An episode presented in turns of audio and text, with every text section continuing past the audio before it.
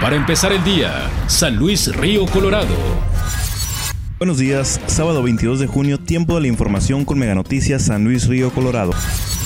Ante las declaraciones del delegado en Sonora del Instituto Nacional de Migración, Julio César Navarro Contreras, respecto al retorno de migrantes por la frontera de San Luis Río Colorado, visitó esta ciudad con el objetivo de elaborar los planes de acción con los tres niveles de gobierno. Menciona que en un principio se propuso a Nogales para recibir el retorno de migrantes por tener una mejor infraestructura para enfrentar la situación, pero debido a la cercanía del juzgado de migración establecido en Yuma, Arizona, se decidió que fuera por San Luis. El secretario general de Morena en San Luis Río Colorado, Arturo Avendaño, comenta respecto a la reciente creación de la organización Afiliados de Autos Irregulares, que lleva el nombre del presidente de México, AMLOPAFA, declara que se recibió un comunicado por parte del presidente estatal de Morena en donde se desconoce a la asociación. El coordinador estatal de Anapromex, Iván Zelaya, comenta que se encuentran preparados para la situación sobre el decomiso de autos irregulares que no se encuentren afiliados. Dijo que al momento se tienen aún 13 días para regularizarse.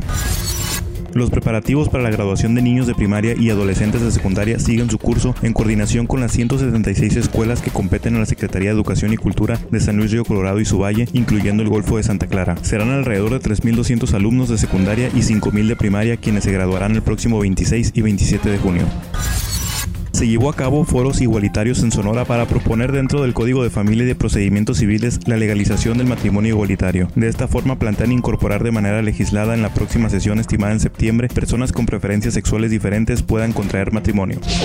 Para empezar el día, San Luis Río Colorado.